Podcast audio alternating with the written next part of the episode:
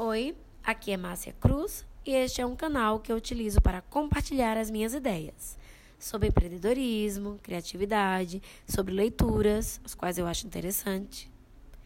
E no episódio de hoje eu vou falar como eu descobri o meu propósito. Sim, eu sei que muito tem se falado sobre propósito. Propósito de vida, propósito de carreira. Propósito virou a palavra da moda. Parece até que virou a fórmula da felicidade. E que quem não encontrou seu propósito é alguém infeliz. Mas não é nada disso. O propósito, ou o seu porquê, é algo que deve ser descoberto. Ele chega até você. Eu vou contar aqui como eu descobri o meu. Eu empreendo desde os 16 anos de idade. E durante 20 anos, aproximadamente, eu trabalhava com um propósito. Eu gostaria, eu queria, eu buscava a minha independência financeira. Eu acreditava que quanto mais rápido eu juntasse dinheiro, quanto mais rápido eu fizesse rendas passivas, passivas, mais rápido eu ia conquistar essa independência e eu ia, por fim, fazer tudo aquilo que me realizava, tudo aquilo que eu gostaria e que eu não tinha tempo.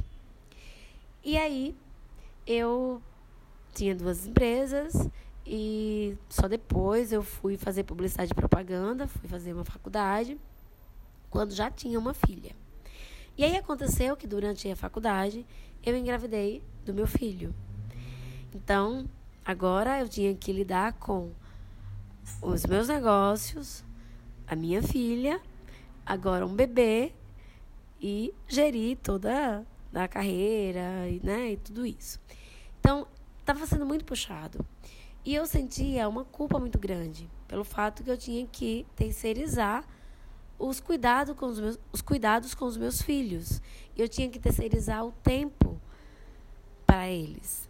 E aquilo me incomodava, me incomodava para valer. Então eu tomei uma decisão. Eu resolvi antecipar a minha a minha aposentadoria, vamos dizer assim. Eu arrendei a minha empresa e comecei a viver de renda passiva. E aí eu ficava apenas com os meus filhos. Eu cuidava deles, brincava com eles, é, já fazia o dever de casa com a minha filha e fiquei fazendo isso por um período mas aquilo começou a me incomodar. Eu sentia uma falta de algo, eu sentia uma falta de um sentido. E me incomodava, aquilo me incomodava, mas eu não agia. Mas aí aconteceu algo que me causou uma dor e hoje eu vejo como um presente. Foi quando eu bati meu carro. Quando eu bati meu carro, é, eu tive um prejuízo enorme e eu tive que tirar uma parte da minha da minha reserva para cobrir esse prejuízo. Mas eu continuava ali com a minha renda livre, disponível e ainda o restinho, né, da minha dessa reserva. E aí tava tudo bem, continuava tudo bem. Mandei consertar o carro, paguei o conserto do outro e daí surgiu uma outra coisa.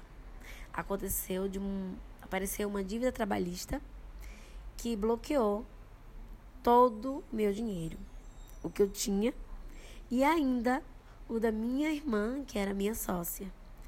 E aí o que acontece? Eu fiquei sem nada. E além de ficar sem nada, ainda fiquei sem as minhas rendas futuras para os próximos oito meses seguintes.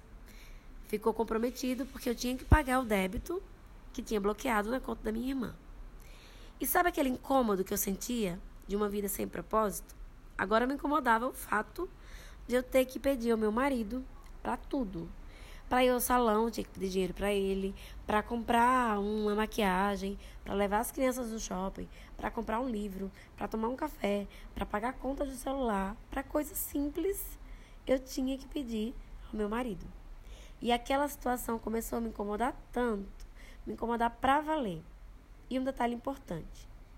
Naquele dia que eu bati o carro, foi um dia, foi um feriado, que ele queria que eu fosse pro interior com ele, com a família dele, passar o dia lá. Mas eu decidi passar o dia com as minhas irmãs e uma amiga.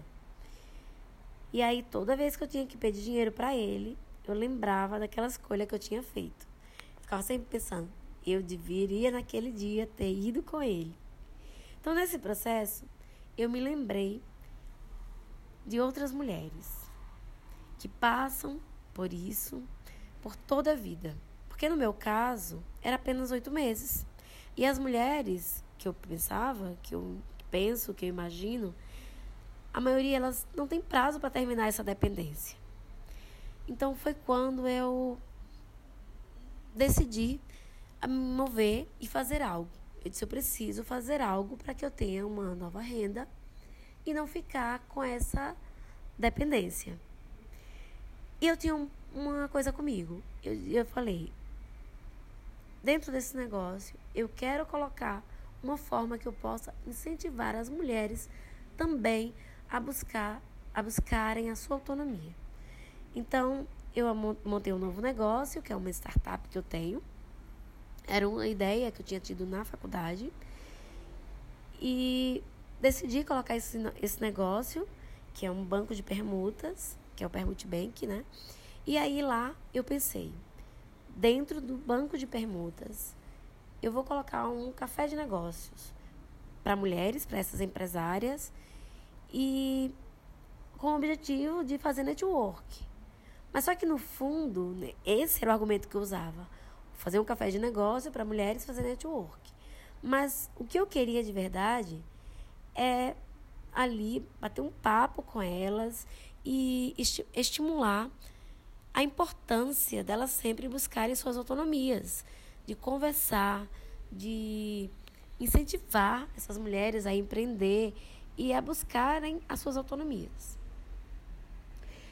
E aí aconteceu que eu criei dentro do Permute Bank, né, desse meu negócio que eu tenho até hoje, eu criei um café de negócios para empreendedoras, só para mulheres. E o objetivo era esse, era incentivá-las a empreender, a fazer despertar essas mulheres, não, não precisar acontecer como que aconteceu comigo, né? Despertar essa essa coisa de empreender, essa autonomia, de, de perceber, entender o quanto a liberdade é importante, a liberdade de escolha. Porque quando você tem liberdade de escolha, você tem autonomia para escolher, você tem a vida que você desejar. E liberdade de escolha, para passar o feriado, por exemplo, com as minhas amigas, se eu quisesse. Liberdade de gostar e investir o meu dinheiro onde é importante para mim. Então, onde é importante para elas. Por exemplo, para o meu marido, importante para ele é carro. Para mim, o importante é viagem. Então, se eu não tenho autonomia, se eu não tenho a minha renda, ao invés de uma viagem, o que eu vou ter é um carro. Então, quando você tem autonomia, você tem liberdade de escolha. Então, foi isso que eu fiz. Então, eu comecei a fazer esses cafés para mulheres e com o objetivo de incentivá-las a empreender. Então, foi assim que eu descobri o meu propósito e hoje eu tenho tanto os meus negócios anteriores como o Permute Bank, mas eu descobri algo mais forte, algo que me move, algo que que me motiva, que é incentivar o empreendedorismo feminino. Fazer as mulheres despertarem que é importante ter liberdade de escolha. E que não precisa ser um momento de dor, ela não precisa primeiro é, se divorciar para isso, para ela descobrir que deveria ter investido na carreira. Ela não precisa primeiro ficar viúva para depois entender que deveria ter investido na carreira. Ela não precisa ficar sem nada, ela não precisa é, ficar sem o dinheiro. Então, esse é o meu propósito. Foi assim que eu descobri o meu propósito.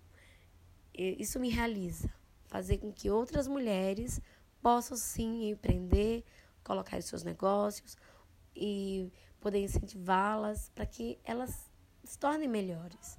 Porque sim, hoje eu me sinto muito mais realizada como mãe.